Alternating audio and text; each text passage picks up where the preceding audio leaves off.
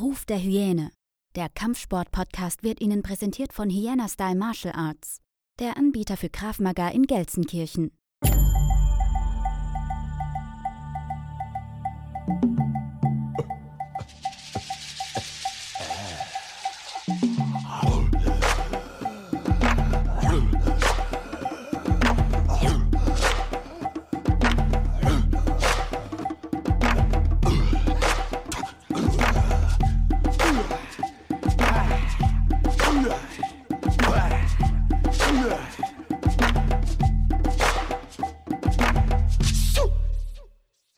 Ja, herzlich willkommen. Eine weitere Folge Ruf der Hyäne, der Kampfsport-Podcast. Heute bin ich nach Duisburg aufgebrochen, ins verschneite Duisburg. Und ähm, vor mir sitzt Ralf Reich, ein weiterer, kann man sagen, Kultkämpfer, Kultperson aus dem Ruhrgebiet.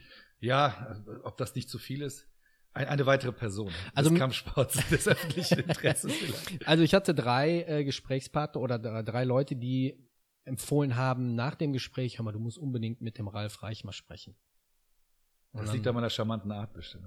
ja, du bist ja auch ein sympathischer Typ. Ja, danke schön. Ne? Jetzt darfst Ne? du weitermachen. Und dann habe ich mir gedacht, dann habe ich mir gedacht, gut, dann äh, nehme ich es auf mir und fahre durchs, äh, durch, durch das verschneite Duisburg. Das ist für Hyänen ja nicht so üblich. Ne? Wie jedes, wie jede Folge starte ich mit einem Zitat. Dieses Zitat kommt von Marc Aurel. Und zwar hat er damals gesagt, ein hervorragendes Mittel der Verteidigung. Sei deinem Angreifer nie ebenbürtig. Der Tiefe. Ja. Weil der sagt viel oder der meint viel und sagt wenig. So, so rum ist richtig. Ralf, Bitte. wie bist du überhaupt zum Kampfsport gekommen? Ja, ich würde sagen unorthodox. Ich habe bis zu meinem 17 Dreiviertel Lebensjahr Leichtathletik gemacht in Leverkusen. Da lebte ich damals. Da war ich auch richtig gut, konnte weit springen und nicht hoch, aber weit. Und äh, irgendwie war ich dem Training überdrüssig und bin dann einfach von jetzt auf gleich zu Andreas Sopper gefahren. Den, der sagt auch vielen Leuten was. Der war damals so ein Thai-Box-Pionier, noch vom Detlef Türnau, noch vor dem Türnau. Und ähm, da habe ich angefangen, Kickboxen zu machen. Das war so mein, mein Einstieg, recht spät mit 18 fast. War in den oder, 80ern? Ja, ich bin 70er Baujahr, das kann man sagen, stimmt. Also Ja. das war dann ja 88. Ich hatte mich mit den, äh, mit den Chris, den kennst du ja auch, von den Mad Monkeys Mhm. unterhalten. Damals so, 80er gab's aber auch wenig, ne?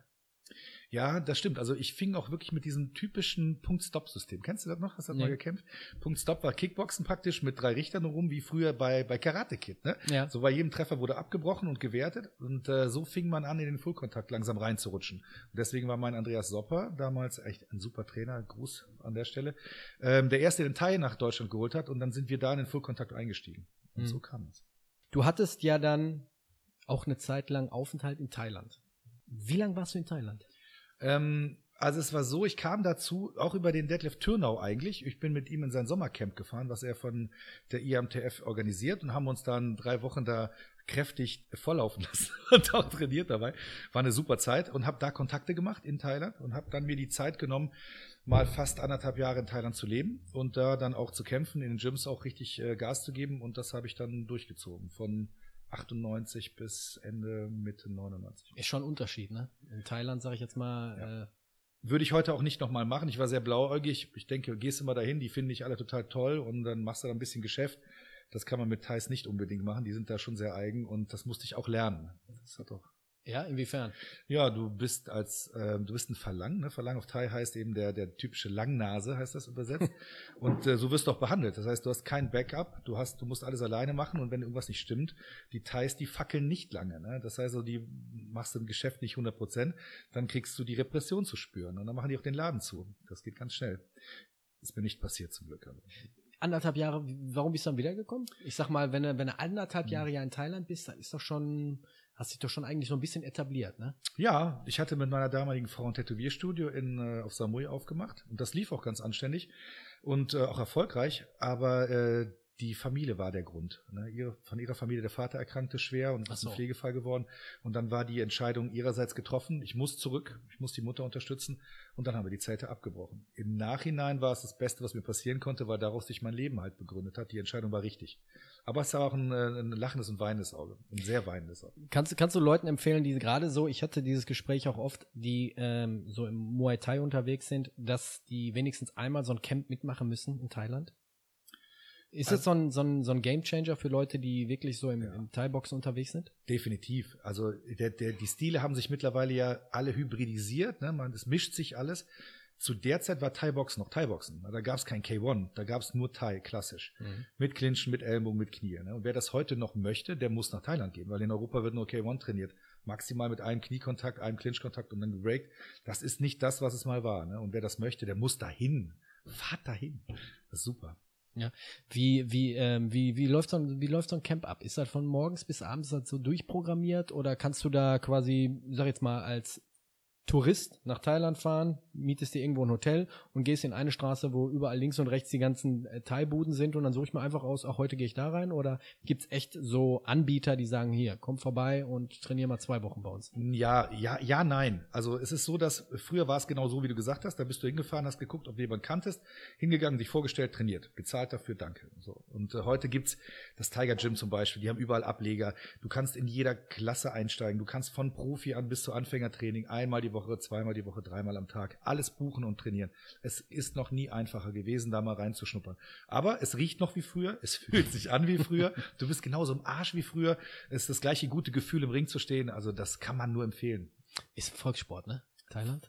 Nee. Echt nicht mehr, nein. Das hat sich leider verändert. Also die Thais, die sind finanziell stärker geworden. Also gibt's diesen Druck nicht mehr, aus der Gosse praktisch sich nach oben zu boxen, sondern die spielen lieber Basketball, die Jungs, und Fußball. Ach. Na klar. Das ist natürlich immer noch der Sport in Thailand, denkt man, aber ähm, nur für die untere Schicht. Ne? Die, die guten Kämpfer sind nicht aus höheren Häusern, sage ich mal, sondern das sind ganz normale Jugendliche wie hier auch, die gehen lieber Fußball, Ballern und Playstation. Ich bin ganz ehrlich, ich hatte früher als, ich bin 78er Baujahr, ich bin so in den 80ern, 90ern so ein bisschen mit dem, mit dem Kickboxen und dem WT damals so ein bisschen in, in erste Berührung gekommen, hat das aber auch nie gemacht, sondern ich habe angefangen mit Karate, Taekwondo, das klassische, ne? Ähm, und dann habe ich, wann war das, 2000ern, Onk Bakya gesehen, den Film, und da hat mir erste Mal so richtig Muay Thai ein bisschen näher gebracht. Er macht ja dieses Muay Thai Boran, glaube ich, ne? Ja, Tony Ja ist, ist ja eigentlich ein Schauspieler. Der hat auch wohl gekämpft, ne? so genau das weiß man nicht. Ne? Entzieht sich meiner Kenntnis, sagen wir es mal so, aber der ist schon gut. Boran sind ja die klassischen, wo Mhm. noch mit, äh, Traditionelle, Genau. mit diesem Hanfleih, ne? mit Hanfleien gearbeitet wird, aber ja, das braucht man nicht wirklich. Also um das, den Spirit zu fühlen, kann man auch mit Handschuhen kämpfen. Hast du eigentlich gesehen, dass die wieder mit, mit, äh, mit offenen MMA-Handschuhen kämpft? Wer? Den Muay früher wurde ja normale mit 10 Unzer geboxt oder Nee. 12. Die sind jetzt wieder auf 6 umgestiegen. Das ist mir auch irgendwie, habe ich das verpasst. Und ich sehe das letztens und denke mir, mein Gott, nur noch mit offenen Handschuhen, das ist schon eine harte Nummer. Trainierst du noch? Thai-Boxen nicht mehr. Also da habe ich, ähm, ich weiß nicht, ob man einen Strich drunter machen kann. Kann man nicht. Also es bleibt in einem drin, aber das richtige Training ist mit meinen Hüft-OPs raus. Da, vor zwei Jahren habe ich die Hüften-OP äh, gehabt an beiden Seiten und damit kannst du einfach nicht mehr so hoch treten und ich will auch nicht mehr. Also das, das Thema ist durch. Auch nicht so ein bisschen am Sack oder so? Doch, klar. Auch selbst im Close Combat hast du ja immer noch Techniken, die darauf beruhen. Ich bin immer nur mal ein, ein Thai-Boxer. Das wird sich auch nicht ändern lassen. Also ich sage immer, ein Knie geht immer und ein Ellbogen kommt auch immer, das geht. Wie sieht's aus mit Letwei? Hast du das probiert? Ja, ja, Letwei ist ja noch eine andere Art. Das hat ja auch mit einer anderen Gegend zu tun, mit Kopfstößen und so ein Kram. Auch interessante Nummer, ne? Habe ich auch erst vor zwei Jahren. Ja, schon so eine. Hardcore-Version, finde ich, ne? Volle Suppe, oder? Die Kopfstöße. Ellbogen, Kopfstöße, äh, finde ich schon, ich schon eine Hausnummer. Ja, aber letztendlich das MMA ist da mindestens genauso hart. Ja, aber sind da Kopfstöße? Nee, aber alle anderen Sachen, die sind technisch viel besser. Die Jungs, die Letwei machen, sind ja, ja, das ist ja, guck's dir mal an, ne? Das ist äh, okay, sag ich mal, aber für einen Europäer nicht machbar.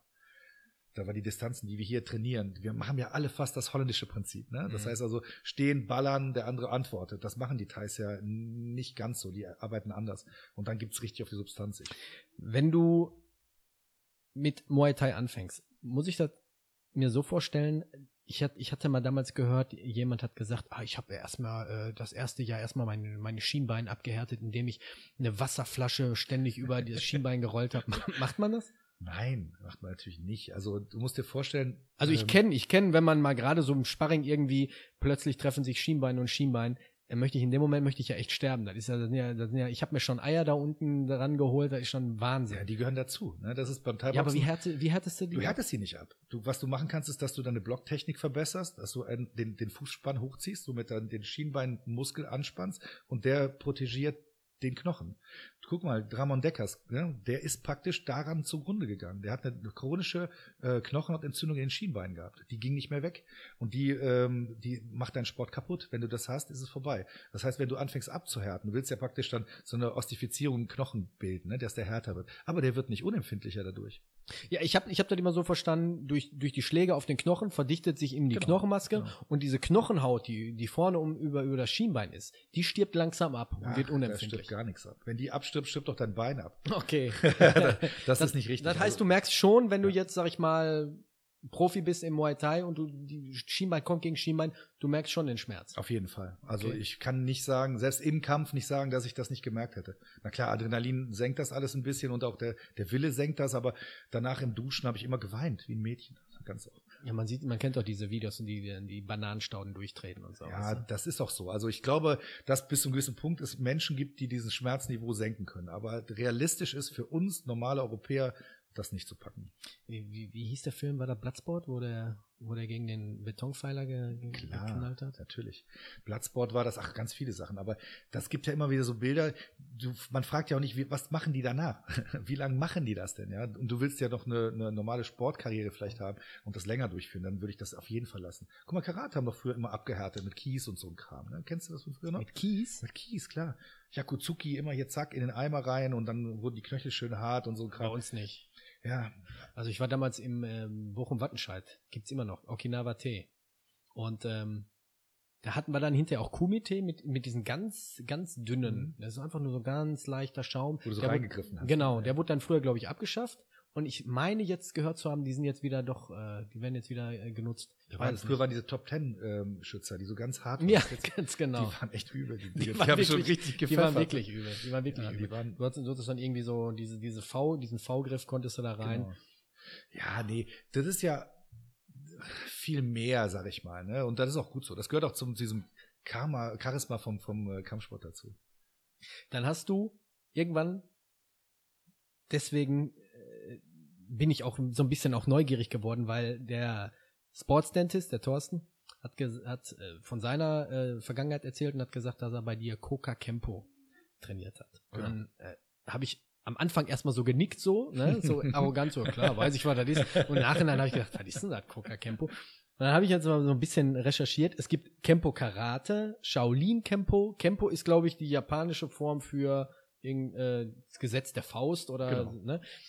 Was heißt Koka und was ist Koka? Also, Kempo? Koka ist ein Eigenname. Ja, das ist äh, ein ton- tonativer Eigenname, der, der äh, vom Creator praktisch ausgesucht wurde. Das ist Omar Martinez Sesto, Major. Und äh, der hat das System etabliert.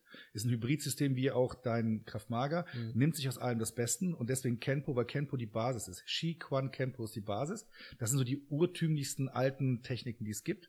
Und darauf wird aufgebaut mit Western Boxing, Thai Boxing, Jiu-Jitsu. Es wird sich alles gepackt, was, was funktioniert und was einen guten Response in der Gruppe bildet und wird dann etabliert. Also Koka ist keine Abkürzung für irgendwas, sondern Nein, ein reiner Eigenname, der auch geschützt ist.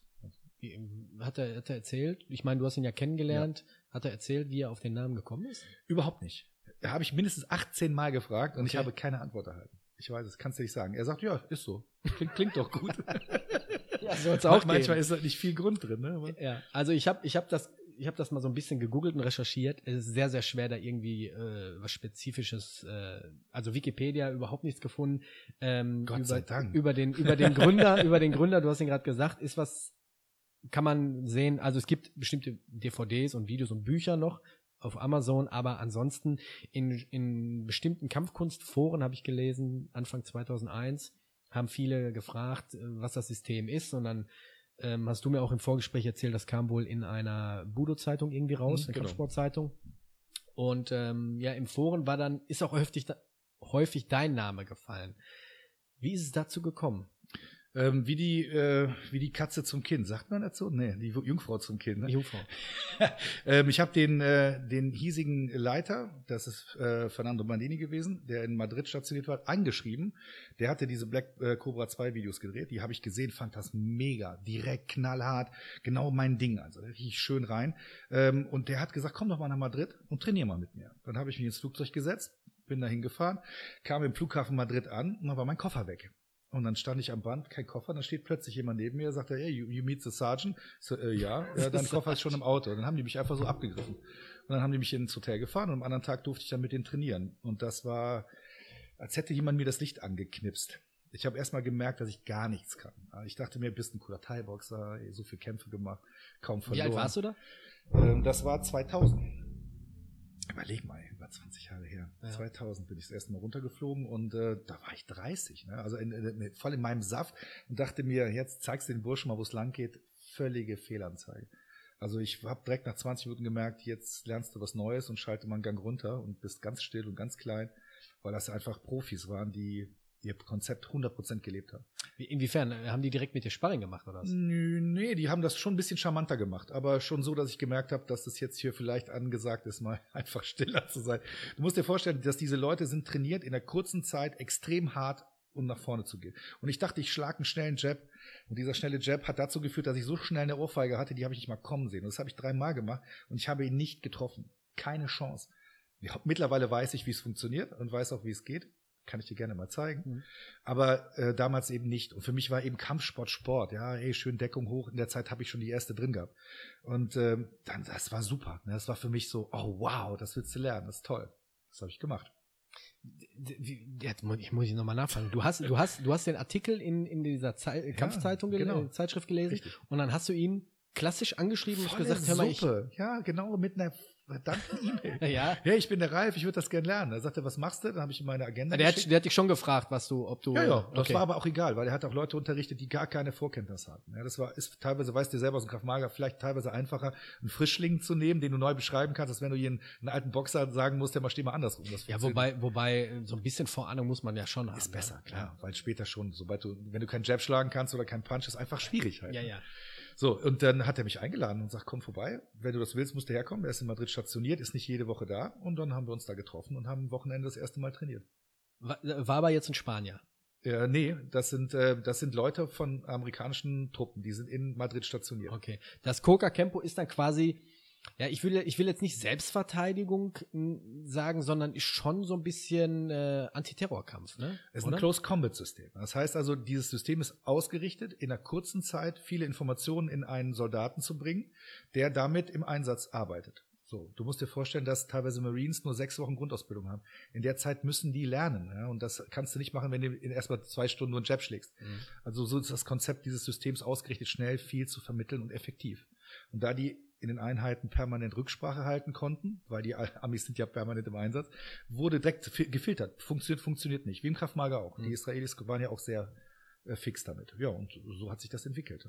Die, es gibt, es gibt bestimmte Videos auf YouTube, ich glaube auch von ihm, schon, schon ein bisschen, ein bisschen ältere Videos, auch in diesen, in diesen Tactical Westen und Mhm. schön in Schwarz, auch manchmal mit Sturmhaube, wo auch viel, ähm, ja, ich sag mal, töten und weg, ne? So Richtung Messer zur Kehle und so. Du hast es ja dann später, ich glaube, in Oberhausen, hast es ja auch dann lehren dürfen. Mhm.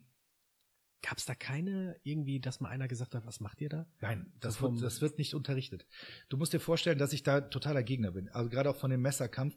Ich finde es nicht gut, Zivilisten zu zeigen, wie man jemand in 44 Teile zum Hals zerschneidet. Da halte ich, halte ich nichts von. Okay. Und das KOKA unterteilt sich in drei Blöcke. Das erste Block ist zivil, das zweite ist Polizei SWAT, das Ah, dritte okay. ist rein militärisch. So ist das auch in den, in den äh, Videos aufgeteilt. Also die letalen Techniken sind nur für Profis. Die Mhm. brauchst du nicht als Zivilist. Du willst doch äh, noch, noch gerade da rausgehen aus dem Konflikt. Und so wird einfach nur eine zivile Version unterrichtet, die das eben ausschließt. Maximaler ähm, Effekt ist ein Knockout oder ein gebrochener Knochen Im zivilen System. im zivilen System. Da ist eine letale Lösung nicht vorgesehen. Okay. Bei den anderen Sachen ist wieder was anderes vorgesehen. Ja klar, ein Soldat kämpft nicht zum Spaß. Ja, ja, gut. Dann hast du die Zeit da in Madrid gemacht Mhm. und bist dann wieder zurückgeflogen. Mhm. Und dann? Ähm, ich bin zurückgeflogen und habe dann erstmal mich gesetzt. habe das setzen lassen und habe dann äh, weiter Kontakt gehabt mit ihm und bin dann alle drei Monate nach Madrid geflogen. Was waren da für Typen unten? Ja, was soll ich dir sagen? Es sind also, musst dir vorstellen, es waren ein paar Spanier, die bei denen wie ich trainiert habe. Ja. Das waren Zivilisten, da waren Polizisten dabei. Ähm, und es waren die Profis und die wechselten, weil die in dieser Antiterror-Unit eben immer wechselnde Leute hatten. Das war super. Also ich habe ganz viele verschiedene. Ich habe auch Mossad-Leute kennengelernt, die mal zu Gast waren. Die fanden mich als Deutschen überhaupt nicht witzig. Konnte ich gar nicht verstehen. Ähm, aber es war letztendlich sehr reger Vom Austausch. Humor her. Äh, Ja, ja, von der Art her. Die waren schon voreingenommen. Als die hörten, Echt? dass ich ein Deutscher bin und das Israelis sind gut aussehende große Männer halt, ne, so von der Morphologie her, da musste ich mich richtig hauen mit denen. Weil die meinten im Training immer gucken, was, was geht bei dem, ne? Und das war schon Ja, spannend. ist schon scheiße, ne? Gegen. Kleine Vorurteile. Okay. Aber du bist auch ein gut aussehender Mann. Oh, ich, hol- ich, hol- was trinkst du? Nein, ähm, das ist schon interessant gewesen. ne? Und das hat mir eben gezeigt, es gibt noch mehr in der Welt als das, was ich so aus meinem Kampfsportbereich kenne. Und dann auch das, was du da miterlebst und gesehen hast, wo die Leute herkommen, welche Einsätze die gemacht haben, das hast du ja zwangsläufig mitbekommen. Das hat schon diesen, diesen Bereich der Schatten gezeigt. ne? Ja. Das heißt, du wurdest dann irgendwann auch mal in Deutschland besucht Ja. von ihm? Ich habe direkt Seminare hier ausgerichtet für den zivilen Bereich. Das war natürlich deren, deren Ziel, einen zivilen Sektor zu etablieren. Das System ein bisschen weiter zu Genau. Ja. Wobei die nie einen monetären äh, Hintergrund hatten. Das heißt, ich habe dafür nichts gezahlt. Ich habe für meine Ausbildung keinen Cent bezahlt. Außer meine Flüge und meine Zeit. Das macht ja auch nicht jeder. Das kostet ja auch einen Haufen Kohle, wenn du alle drei Monate nach Madrid fliegst und dann Wochenende bringst. Aber Ähm, was war dann der Grund? Einfach nur, um, um das System so ein bisschen Genau. äh, international Genau. bekannt zu machen. Genau. Das war international. Zu der Zeit hat auch bei mir der Matthias Delf trainiert, der damals noch bei den Kampfschwimmern war, jetzt dann mittlerweile dann Spezialeinheiten KSK, ist jetzt aus dem Dienst raus. Und äh, die haben gesehen, da können wir in die deutschen Truppen reinkommen. Und das hat er auch gemacht. Ne? Der ist auch ein Instruktor geworden und hat die dann etabliert. Das ist natürlich das Ziel eines jeden äh, Konzeptes, sich zu etablieren. Bei, bei den, äh, in, der, in der Bundeswehr jetzt. In der Bundeswehr, ja klar, bei den unter den Professionellen auch. Ne? Und äh, wir haben auch in der Zeit gemerkt, dass der zivile Bereich, äh, der wird einfach platt gemacht. Durch damals war es ja das WT, was ganz groß war, und dann kam eben das Kraftmager, dann kamen die vielen äh, Verbände und und und. Das äh, war dann nicht mehr unser Ziel und wir haben es gelassen. Ich durfte weiter unterrichten und ich bin der Einzige. Wobei ja das WT ja auch immer noch, sag ich jetzt mal, im, im, im, bei den Polizisten immer noch gelehrt wird. Ne? Ja, aber ich denke, es hat sich ja auch weiterentwickelt. Ne? Also wenn man das, ja, hat es sich? Ich weiß es nicht. Also die, Doch. die Sachen, also die wenn so ich die sehe- Afchi-Sachen sehe, der selber nie in irgendeiner Einheit, erstmal ist der Mann ein guter Mann, Mhm. richtig klasse. Der hat aber keine Einsätze gefahren. Der kann nicht schießen. Ne? Das, das heißt, im, im, ähm, was macht der im professionellen Sektor? Ich weiß es nicht. Es gibt bessere Leute, den in Rüppel kennst du, glaube ich, auch. Mhm. Ne? Das sind Leute, die sind wirklich klasse, ne? super. Aber das hat sich verbessert auch. Aber die Polizisten, die ich trainiere, sind unterausgebildet. Kann ich einfach so sagen. Das heißt, wir hatten uns ja vorhin ein bisschen unterhalten, du hast mir so ein paar Fotos gezeigt, dürfen wir jetzt, glaube glaub ich, hier äh, nicht groß alles nennen. Ähm, was du nennen darfst, sag ruhig, ähm, du warst in auch Einsätzen im Ausland, kann man sagen? Ja, ich durfte, hatte das Glück, mal mitzufahren. Ähm, das, du musst dir vorstellen, du wirst eingestuft und die höchste Einstufung ist Combat Ready. Und das hatte ich nicht. Aber das war jetzt, das war jetzt von, äh, von den Amerikanern aus. Genau, ich durfte mal mit. Ich habe äh, die äh, Ehre gehabt, auch äh, LAPD SWAT zu begleiten. Habe da meine Prüfung gemacht, auch bei der NASTA. NASTA ist die North American SWAT Training Association. Und da habe ich drei Jahre für gebraucht. Ähm, das war super. Ne? Also das war ein Einblick, den ein normaler Zivilist nicht bekommt. Und ich war früher noch mal, ich war echt ein Zivildienstleister. Ne? Kannst du dir das vorstellen? Ja, warte mal, das war aber alles durch diesen Typen Ja, äh, aus Spanien, genau. äh, alles organisiert. Ja, klar. Die haben mich mitgezogen. Äh, Wir haben uns gut verstanden. Die haben gemerkt, dass ich wahrscheinlich der Richtige dafür bin und auch die richtigen Voraussetzungen mitbringe. Und dann haben die mich dann protegiert. Ne? Das war super. Also diese Möglichkeit war einzigartig, kann man gar nicht anders sagen. Ist quasi ein Jackpot, ne? Voll super. Oder? Klar, ich habe Schießen gelernt. Ne? Ich habe direkt das amerikanische Point-Shooting-System gelernt. Weil da hatte ich ja nie eine Waffe in der Hand. Das konnte ich plötzlich auch noch gut. Ne? Toll. Das hat richtig Bock gemacht. Ballern macht einfach Spaß, klar. Mhm. Das war ja alles noch in, im harmlosen ähm, Sinne, weil ich ja die Einsätze nur begleitet habe. Ich habe ja nichts selber gemacht. Du musst dir vorstellen, so ein SWAT-Team arbeitet bis zu fünf Jahre zusammen, bis die in Einsatz gehen. Das heißt, sie sind aufeinander eingespielt wie Sau. Ne? Zwischen drei und fünf ist der Standard. Und da kannst du so ein Greenhorn wie mich da nicht dazwischen schicken. Es gibt aber ein Video bei mir, könnt ihr auf der Facebook-Seite sehen, wie ich mit spanischer Polizei arbeite. Mhm. Dann bist, ja, wie gesagt, du bist dann zurückgekommen, er ist hier hingekommen und dann hat er gesagt, pass mal auf, ähm, du kannst das System hier in Deutschland lehren. Genau. Du warst auch der Einzige, ne? Ich war der Einzige, es waren noch ein paar in der Pipe. Ich hatte übrigens den Chris Grischka auch mal mit in Madrid gehabt. Der hat mich mal begleitet nach Madrid und hat da mal ein Wochenende mit trainiert. Hat er mir gar nicht gesagt. Ja, der ist auch sehr zurückhaltend, weil wir nämlich am, am zweiten Abend uns voll die Kante gegeben haben. Ja, deshalb. ja, ja. Und mussten aber Sonntagmorgen trainieren. Das war eine Katastrophe. Die haben Ja. uns lang gemacht. Das- Die haben uns echt die Schuhe ausgezogen. Die haben natürlich gemerkt, wir stinken wie die Sau. Die haben gesagt, ihr Deutschen, ihr seid so krass. Müsst ihr denn saufen gehen, wenn ihr trainiert? Und wir so, ja, wir müssen. War lustig. Ne? Und das war schön, ja. Und der durfte auch mal reinschnuppern, wie das mit denen lief. Wie lief das dann hier an? Kam das gut an, das System? Da war ja war das Anfang Ja. 2000. Ja, kam gut an. Also ähm, jeder hat irgendwie gesucht nach was anderem, was die anderen noch nicht machen. Alle waren WT-müde. Kraftmager war da noch nicht so stark Mhm. gewesen und dann hat das schon gut eingeschlagen. ne? Ich hatte meine eigene Schule in Oberhausen, hatte die Klassen voll. Da war ich auch an der Grenze von dem, was ich machen konnte. Hatte hier noch ein paar Gruppen von der Bundeswehr gehabt, äh, die zu mir kamen, Polizisten, so ein Zeug. Ja, und das äh, ging gut, ja. Also die Videos, die ich sehe, auch jetzt gerade hier, was du angesprochen hast, ist Black Cobra, da geht schon brutal nach vorne.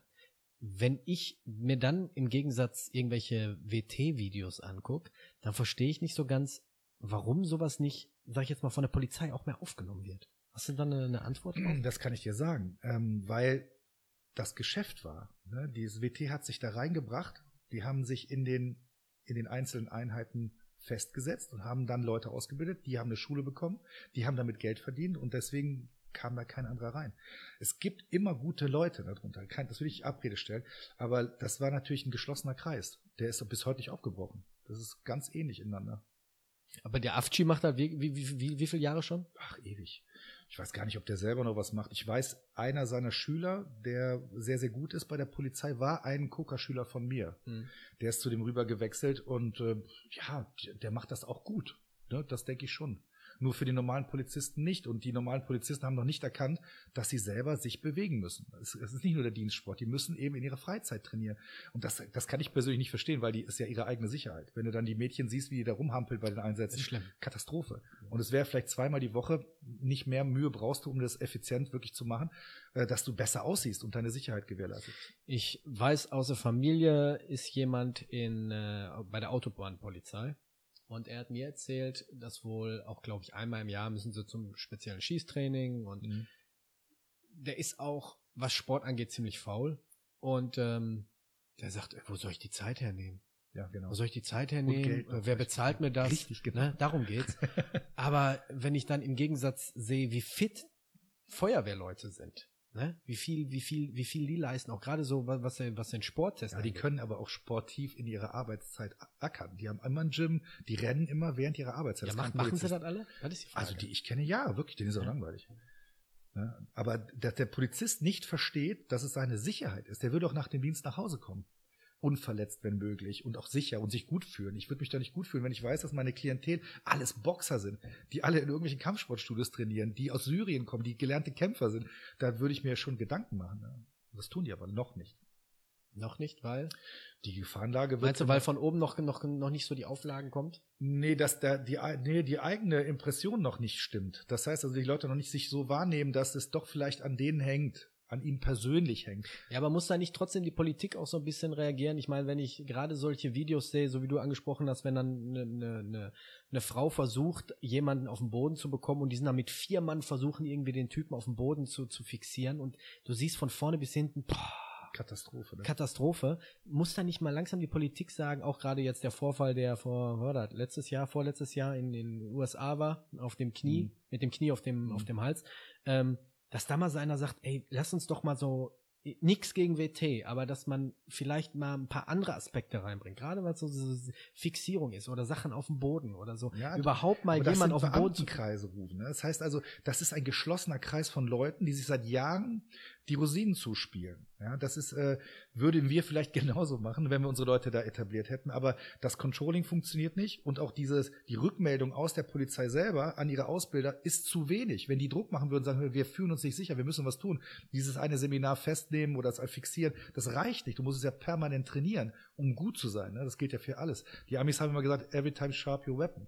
Und das musst du, auch ich oder du. Wir müssen immer trainieren, um am Ball zu bleiben. Mhm. Und das haben die noch nicht verinnerlicht. Ne? Die, die denken immer, das sind Dorfbullen, denen nichts passieren kann. Aber wir haben mittlerweile die Gefahrenlage, die so stark ist, dass jeder Dritte kann ausgebildeter Kämpfer sein. Oder ist es auch, ja, ne? gerade im Milieu.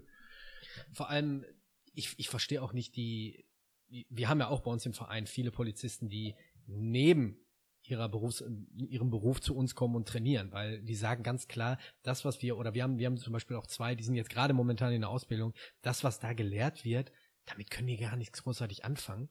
Ähm, und die, die, der, dieser Sporteignungstest allein schon. Ich habe damals den Sporteignungstest für die Feuerwehr mal mitgemacht.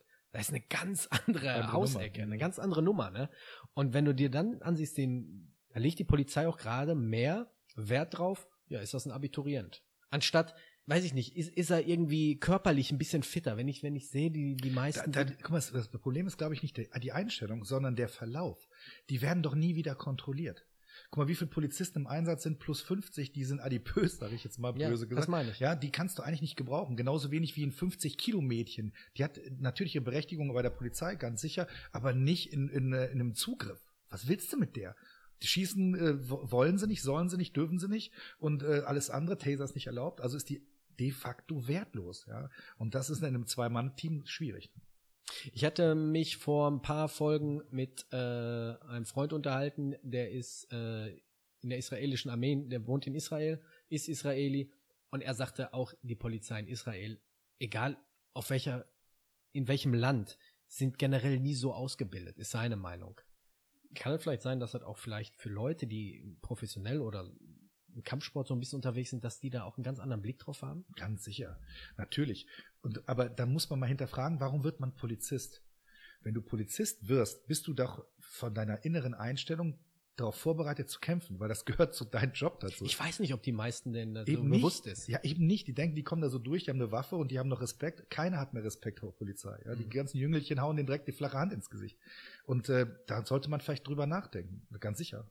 Also ich weiß, da ist auch eine Menge Frust auf Seiten der Polizei, weil die haben bestimmte ja, Voraussetzungen oder bestimmte bestimmte äh, Bestimmungen von oben. Ich kann mich erinnern, 20, 30 Minuten von hier ist ja Duisburg-Hochfeld. Mhm. Ist ja da, wo die Bandidos da auf der Ecke Genau. sind, wo diese, diese Puffstraße. Und es ist schon, ich weiß nicht, müsste jetzt schon zehn Jahre her sein. Ich saß zu Hause auf Fernsehen geguckt, Spiegel TV und da taucht dieses Bild auf von jemandem, den ich aus Jugendzeiten kannte. Der wurde da äh, erschossen Der direkt von Ashley. den Bandidos. Der Ashley von Genau. den Bandidos. Den kenne ich von früher noch. Und ich sag, guck mal an. Ich wusste, dass er bei den Bandidos war, aber ähm, ja, wurde da erschossen. Jetzt weiß ich gar nicht, worauf ich hinaus Worauf wollte. willst du hinaus? Der wurde da erschossen, genau. Ja, da wollte ich denn jetzt hinaus. Du hast den Faden verloren. Ja, während ich erzählt habe. Aber das war ein guter Faden. Ein roter Faden vielleicht. Worauf? Aber Training vielleicht?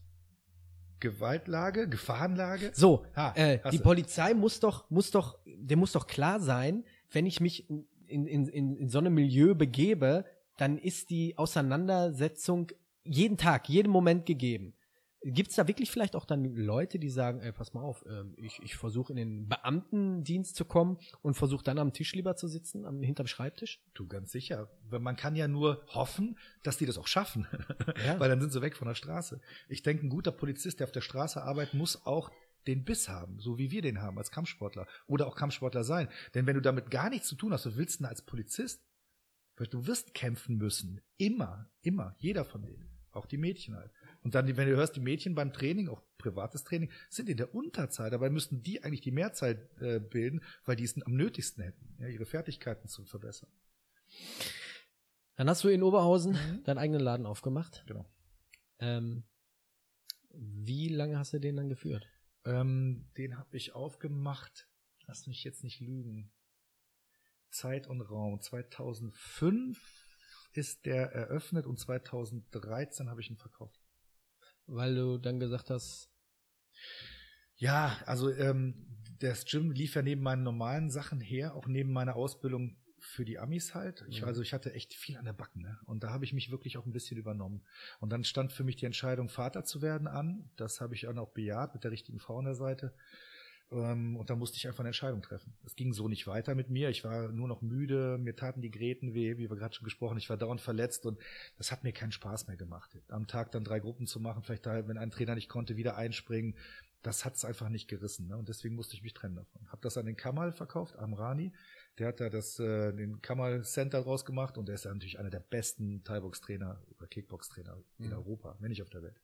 der Stefan Diete sagte mir, wenn ich, wenn ich bei dir bin, ich soll mal mit dir in Clinch, du sollst mich mal im, im Thai-Clinch stellen. Das Macht Spaß. Wie hat Ja, er das gemeint? Ähm, der hat, also ich denke mal, dass das Clinchen habe ich in Thailand eben von einem der besten gelernt, die es gibt und Ja. äh, da wird es nicht viel bessere geben als mich. Okay, muss man gleich mal zum Schluss zeigen. Ja, gerne. Ähm, ich ich habe wenig, ich habe wenig äh, ja, Erfahrung, weil überhaupt was, was so diese Clinch-Technik Mhm. angeht, gerade so Thai-Clinch oder so. Du, du, der, der Kopf wird ja so richtig quasi fest unten in den Unterarm so ein bisschen äh, fixiert. Meinst du? Echt nicht? Du schau doch mal gleich. ja, teaser jetzt mal so ein Nein, nein, bisschen Quatsch, an. Quatsch. Du, der, der, der Sinn des Thai-Clinches ist es eigentlich, den Kopf nach unten zu bringen, hast du gar nicht Ja. unrecht, und ein Knie zum Kopf zu etablieren oder einen Ellenbogen. Aber natürlich gibt's da viele Abstufungen. So, und gerade im Close Combat ist auch das, das, das Grabbeln, ne, das enge Arbeiten essentiell. Deswegen kam mir das so zugute, weil ich mochte das ja schon früher. Ich liebe den Clinch. Ne? Ja. Ähm, Mercy Twins. Yes, no mercy. No Mercy Nix Twins. Mercy. Entschuldigung, No Mercy Twins. Ja. Erzähl mal darüber. Das war lustig. Also man muss sagen, dass Stefan Diete ähm, geschätzter Freund ist und einer der besten Grabbler, die ich kenne. Mit total wirren Gedanken. Mit Grappling hast du gar nichts am Hut. Habe ich ja doch. Ich kann Boden auch ganz gut, Okay. aber es war nie so mein Training. Also das hat mich nicht so gekickt halt. Bin äh, also weit weg vom Dieter-Stil, ne? Also da brauchen wir nicht reden. Aber ich komme schon klar. Und Grabbeln auf der Straße ist ja noch eine andere Nummer Mhm. als jetzt das, was auf der Matte passiert. So. Und wir haben uns überlegt, komm, wir kombinieren mal das. Ich mach oben, du machst unten und äh, das äh, sind die No Mercy Twins, weil wir beide sind eigentlich relativ unschlagbar. Wenn man uns klonen würde, wäre das relativ gut, glaube ich. Ihr, ihr habt jetzt auch beide die gleiche Frisur. Ja, ja, jetzt, aber früher war der Dieter immer so ein Schmierlappen, ne, mit langen Haaren und so. Hat die Haare von links nach rechts Man hat gekämmt. auch immer gesagt, wenn man uns gesagt hat, ihr seht euch, dass wir Zwillinge sind, sogar Eineiige. Ne? Ja. Und so haben wir ein paar Seminare gemacht und das hat auch gut funktioniert. Das war auch richtig lustig. Würde ich auch jederzeit wieder machen mit ihm. Wann hast du das letzte Mal Kontakt mit ihm gehabt? Schon länger her? Letzte Woche. Nö. Ach so. Nö, wir haben letzte Woche nochmal geschrieben. Man sieht sich ja immer. Wir haben auch Privatkontakt eben viel gehabt. Das ist mal mehr, mal weniger, wie das im Leben so ist. Aber auch so privat irgendwie trainieren oder so gar nicht mehr so. Ach, wenn Leuten. wir zusammen haben, haben wir andere Sachen im Kopf gehabt, als zu, äh, zu trainieren. Glaub mir, das. Äh, Du, ich, der hat jetzt hiermit nichts zu tun, aber ich muss dich das fragen. Ich Ja. hatte damals mit dem äh, Thorsten schon, weil er gesagt hat, du musst mal, oder er hat mit dir ähm, trainiert. Ich habe irgendwann mal abends zum Einschlafen Domian gehört. Ja, Hast du da mal angerufen? na klar. Du warst das, ne? Ja, sehr. Ja. Da wollte ich dich immer noch gefragt haben. Da, da hat sich nämlich einer gemeldet, äh, Ralf Reich, und äh, Boah, wir haben so gelacht. Das war so witzig. Ja, das stimmt. Domian. Ich dachte, du kommst. war, das, war das gefaked oder? Nö. Ach so. Wurde gar nicht gefaked. Ich habe ich hab mal bei Domian angerufen, gefaked. Den, Nein. den Anruf gibt's auch. Du musst, du musst mal auf äh, YouTube googeln, äh, Uwe ist. Schick mir den Link, wenn du mir den anderen Link schickst. Ah, warte mal. Uwe, Uwe 35 ruft bei Domian an als Batman. Habe ich, hab ich mal so aus Scheiß. Und du bist ja echt mit, mit einem Psychologen da verbunden, ne? Die fragen dich ja wirklich aus. Ich weiß nicht, ob da bei dir damals auch so Nein, war. nicht. Ach, mich haben zwei Psychologen zurückgerufen. Quatsch. Ja, aber hallo. Wahrscheinlich haben die gedacht, der ist so durch. Ja, ich, ich habe ich hab die erste Geschichte erzählt. Ich war überrascht, dass ich überhaupt durchgekommen bin. Und dann sag ich zu meiner Frau, ja, dann sagt sie, was willst du denn jetzt sagen? Ich sag, weiß ich nicht. Und in dem Moment lief irgendwie eine Werbung von Batman. Ich sag, ich sag, ich, sag, ich bin Batman, neben so im, als Hobby so abends, ne? Und dann haben die mich angerufen, äh, dann habe ich die ange haben die mich zurückgerufen, habe ich die Geschichte erzählt und dann, äh, okay, alles klar, wir melden uns gleich nochmal. Und ein paar Minuten später hat der zweite angerufen und der hat mir Fangfragen gestellt. Ne? Du hast gesagt, du arbeitest da in dem und dem Haus. Wie viel Etage ist denn das? Welche Stadt? Ach, damit ich mich, damit er sieht, ah, verplappert er sich, ne? Und dann, äh, ja, dann Hast hat, er gesagt, Vortrag gehabt. dann hat er gesagt, okay, äh, in 15 Minuten rufen wir sie an und dann stellen wir dich durch zu Domian. Ich dachte, ach du Scheiße. Also, das, ist- das ist auf YouTube. Ja, lustig. Aber ich kann mich noch damals erinnern. Ja, Also herrlich. für Ralf Reich und dann die, die Latex-Geschichte, glaube ich, war das. ne? ja, genau, richtig. Da ging es ja um Fetische und so ein Zeug, genau. Ja. Das, deswegen sage ich, ich dachte echt, du hättest RTL 2 gesehen. Das läuft immer noch auf und runter. Da war mal ein Bericht über meine damalige Fetischparty in Köln, die ich damals organisiert habe, meiner damaligen Partnerin. Und da haben die uns begleitet eine Zeit, ne, bis zum CSD. Und das läuft heute noch. Das verfolgt mich. Ich habe ja kein normales Fernsehen mehr. Ich auch nicht. Aber ich höre es ja, wenn die Leute bei mir bei Facebook dann schreiben, ah, was wieder im Fernsehen. So, oh mein Gott, das Ding ist zwölf Jahre alt oder 13, keine Ahnung. Coca Kempo, nochmal Yes. zurückzukommen. Ähm, ist, kann man sagen, ist das so ein bisschen eingeschlafen oder, oder, oder tot in, in Europa? Ja, volle Suppe. Also du musst dir vorstellen, dass die ähm, meine Connections sind alle retired, also sind alle aus dem aktiven Dienst raus. Würde man denken, super, jetzt können die sich darauf konzentrieren, ist aber nicht so. Die mussten alle gucken, dass sie Geld verdienen, sind alle offizielle Dienste wie Texas Ranger eingetreten, der andere hat eine eigene Firma gemacht und und und. Und ich bin ähm, übrig geblieben und mache meine Coca-Gruppen immer noch. Hm. Jetzt auch zur Corona-Zeit natürlich weniger, ist klar. Aber äh, wir haben also eine feste Gruppe noch. Das, das schon. Ich werde auch immer wieder angeschrieben. Ich sage den Leuten, kommt vorbei, ihr könnt mit mir trainieren, gerne. Ähm, aber das ist dann auch das Maximum. Mehr wird es nicht geben. Eine aussterbende Art. Ja, also wie gesagt, ich, als ich so ein bisschen recherchiert habe dafür, ich habe kaum was gefunden. Noch nicht mal irgendeinen Wikipedia-Eintrag, gar nichts. Mhm. Also wie gesagt, diesen Omar habe ich eine Menge äh, Fotos oder so gesehen, aber Das war's auch. Und Leute, die ich auch so im, im Selbstverteidigungsbranche äh, so ein bisschen gefragt habe, die haben es schon mal gehört, aber konnten das auch nicht so zuordnen. Und wie gesagt, die Videos, die ich da auf YouTube sehe, schon ja, ist gut. Also wir können ja mal zusammen eine Trainingseinheit machen. Dann Gerne. gehen wir mal eine Runde. Ich zeige dir, was die Principles sind. Du musst dir vorstellen, dass die. Ähm, also ich habe, Entschuldigung, ja. ich habe, ich habe bestimmte Formen schon gesehen. Äh, da war eine, ich glaube, eine Demo auf irgendeine Sicherheitsmesse in Innsbruck von 2011. Ich weiß nicht, ob kann sein. Ja. Mit, ähm, da waren viele Judo-Würfe auch mit mit mit drin. Ja, du musst dir vorstellen, dass im Koka ist, ist nicht der Schlüssel das, was du siehst, sondern der Schlüssel ist das, was derjenige denkt. Das heißt, das Mindset ist viel höher anzusehen als das, was da gezeigt wird. Du, ähm, der Vorteil einer Spezialeinheit oder verdeckten Ermittler ist, dass die Leute nicht wissen, was der macht. Und wenn du mit so einem System an die, an die Öffentlichkeit gehst, dann musst du das so gestalten, dass der eigentliche Kern der Geschichte immer noch relativ, ja, den musst du entdecken. Den, der wird dir nicht auf dem Teller serviert durch ein Video. Du kannst dir die Videos 20.000 Mal ein, angucken, du wirst es nicht hinkriegen. Du Meinst du jetzt von der, von der Verteidigungsform? Von der Effizienz.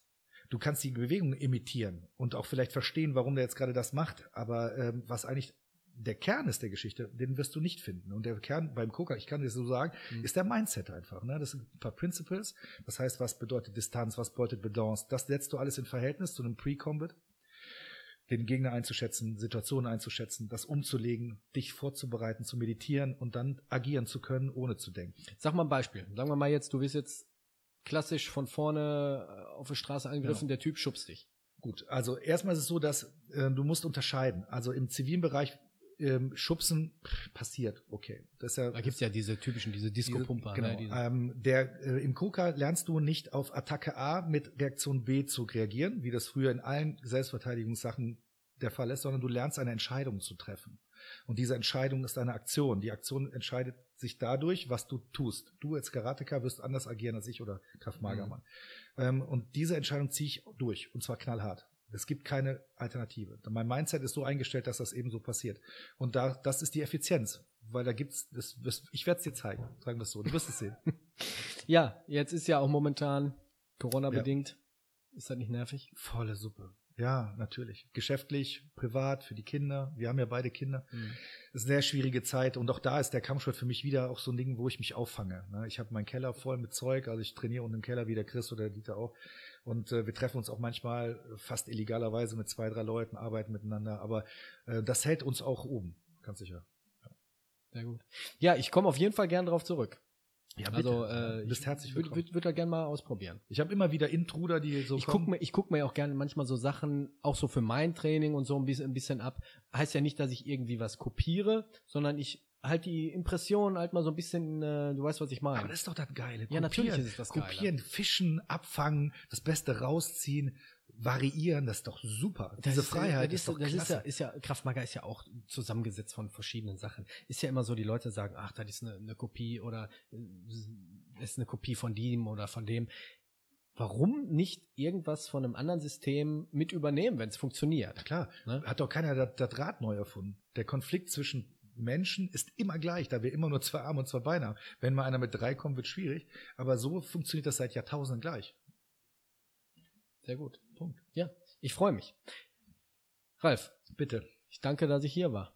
Ja, ich habe mich gefreut, dich zu sehen. Ja. Ich, habe ich deine Erwartungen erfüllt? Ein bisschen? Ja, natürlich, ja. natürlich. Also wie gesagt, äh, alle waren ziemlich begeistert und haben gesagt, du musst unbedingt mit dem Ralf reden. Der Ralf hat super Geschichten und äh, ja, habe ich. Wurde nicht enttäuscht. Schalt mal ab, dann wird's lustig. Ja, ich weiß.